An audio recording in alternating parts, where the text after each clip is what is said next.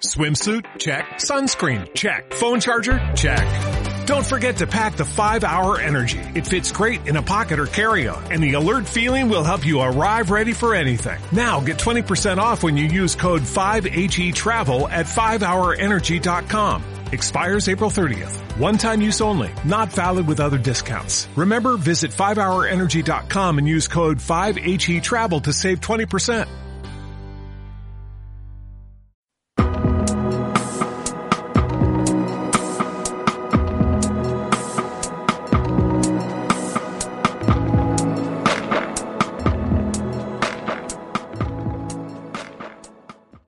Bienvenidos a un nuevo podcast de Soy Data.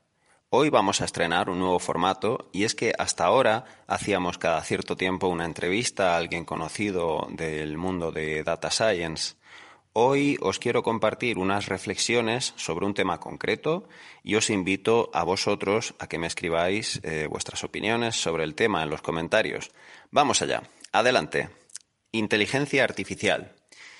Etimológicamente, es paradójico que aquello que es hecho por el hombre, literalmente, se contrapone a la inteligencia de éste, a la inteligencia humana, y es que los sistemas de inteligencia artificial o inteligencia máquina están hechos por las personas. Vamos a comenzar hablando de la singularidad. La singularidad tecnológica implica que las máquinas superen a la inteligencia humana, tomen el control de sí mismas y sean capaces de crear por sí solas otros sistemas o robots mejores que ellos mismos. Esto es, que tengan la capacidad de automejorarse.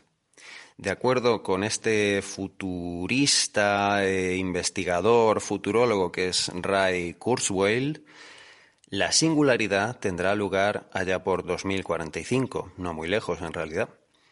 Otros autores, como es Luis Rosenberg, lo sitúan más cerca todavía, en 2030, y el investigador del MIT, Patrick Winston, plantea 2040.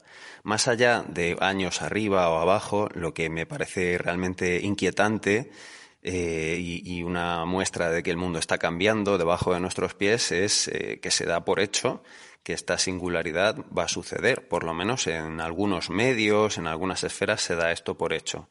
Incluso algunas noticias he llegado a leer que, la dan por ya superada, que ya estamos viviendo en la post-singularidad.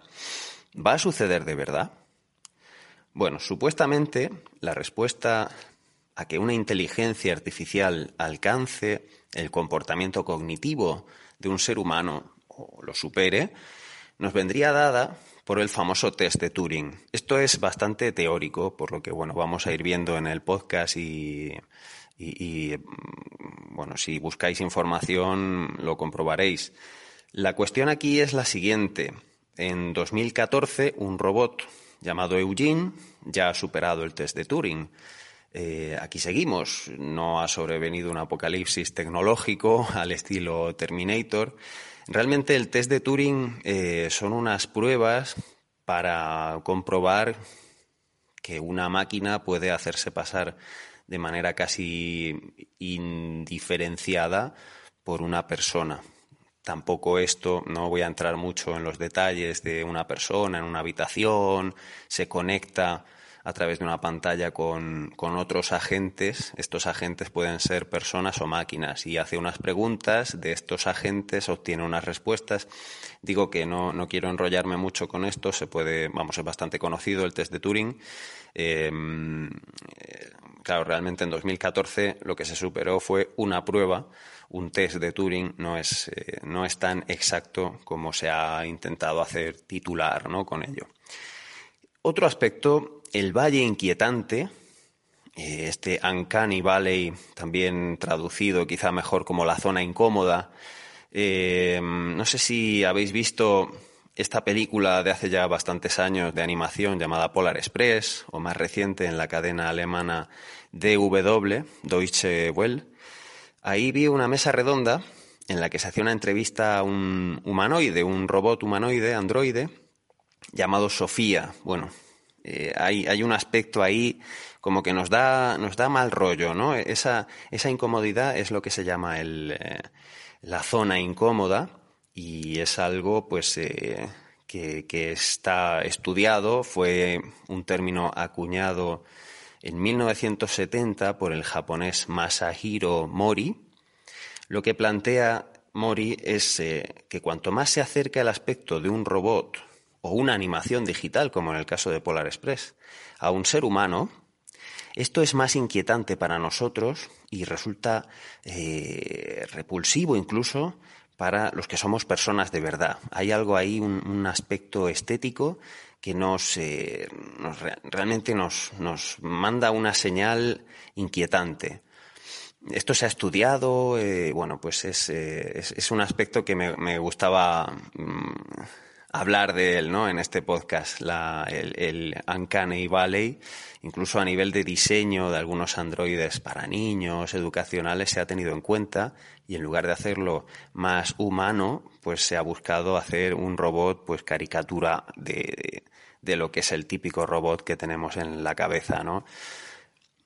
Vale, según citaba Chema Alonso en la pasada publicación de Telos, de la revista Telos, de Fundación Telefónica, el mes de julio, el año pasado ya, la paridad humana se ha superado ya en 2018 y se superó en el ámbito del reconocimiento de voz y del lenguaje.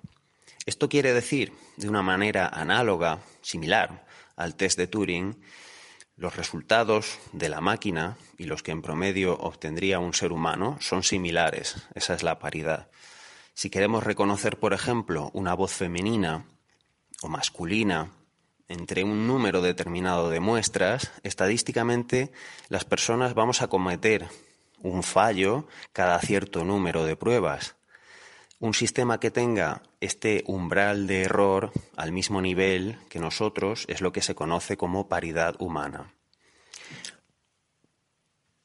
Alexa, ¿puedes reconocer mi voz y distinguirla de los demás? Vamos a probar otra pregunta porque Alexa no me ha contestado.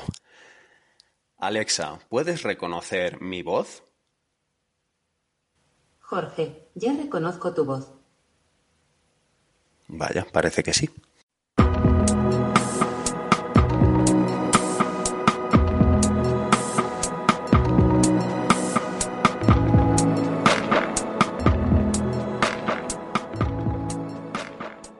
Temple University is ranked among the top 50 public universities in the U.S. Through hands-on learning opportunities and world-class faculty, Temple students are prepared to soar in their careers. Schedule a campus tour today at admissions.temple.edu/visit.